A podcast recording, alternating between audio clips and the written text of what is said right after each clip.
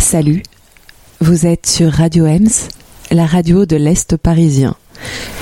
Tout de suite, une page d'actualité.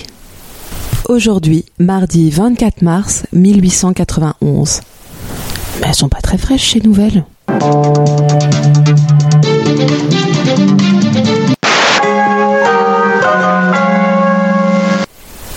Vous connaissez le jeu. Même jour, même date, même mois, mais une autre année. Les nouvelles pas fraîches, la revue de presse décalée dans le temps, aujourd'hui, mardi 24 mars 1891. Et ouais, aujourd'hui, on rêvait d'une actualité sans confinement, tout en douceur où il ne se passe pas grand-chose. Eh bien, le mardi 24 mars 1891, l'actualité est légère. Pas de grands événements ni de drames dans nos nouvelles pas fraîches.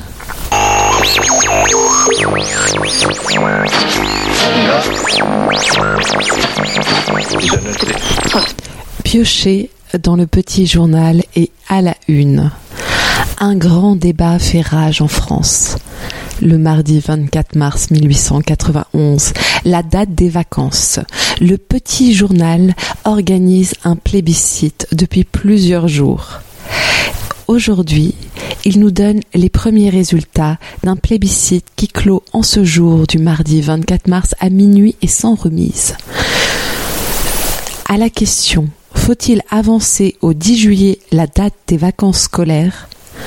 11 859 personnes ont répondu oui, contre 1206 personnes vaillant au travail qui ont répondu non.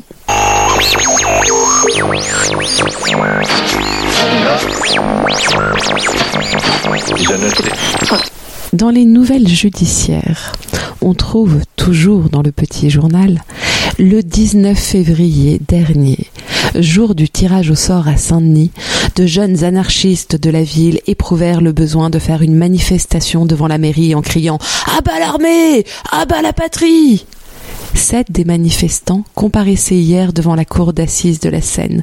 Six d'entre eux ont été acquittés. Seul le nommé Descamps, qui avait été trouvé porteur d'un revolver chargé, a été, malgré la plaidoirie de maître Magnan, condamné à quinze jours de prison. Ce petit procès a donné au compagnon Viard l'occasion d'exposer ses théories. La patrie, a-t-il dit. C'est pour les boulangistes boulangers, pour les opportunistes ferry, pour nous autres le droit de ne pas crever de faim. À la lecture du verdict, quelques cris de Vive l'anarchie ont été poussés par les assistants. La cour d'assises a ensuite condamné pour excitation à l'insubordination militaire à dix mois de prison et cent francs d'amende le compagnon Mayence, gérant du journal anarchiste Le Père Pénard. Article signé de Maître Corbeau.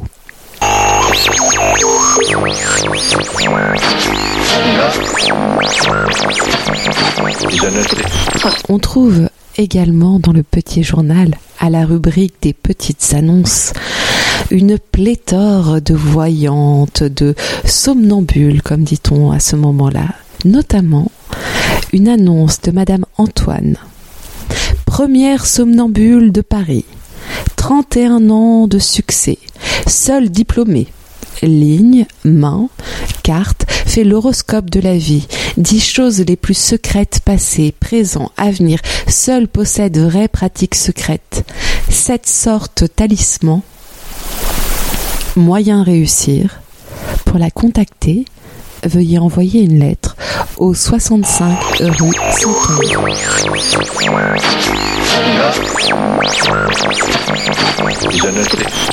Toujours pour parfaire cette journée sans grandes nouvelles, le petit journal nous donne la météo de la veille.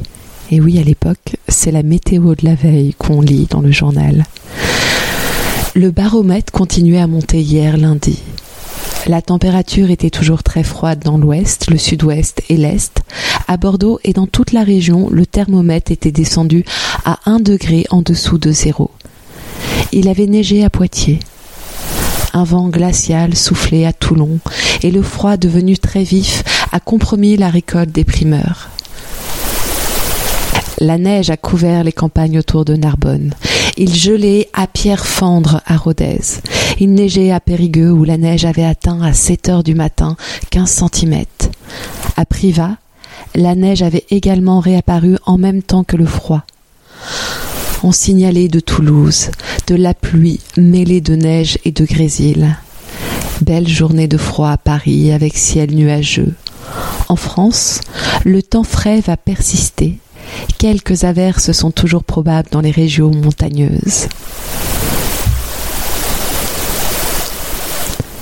Aujourd'hui, mardi 24 mars 1891, 83e jour de l'année, 15e jour de la lune, les jours croissent dans le mois de 1h50. Le soleil se lèvera à 5h57 et se couchera à 6h17.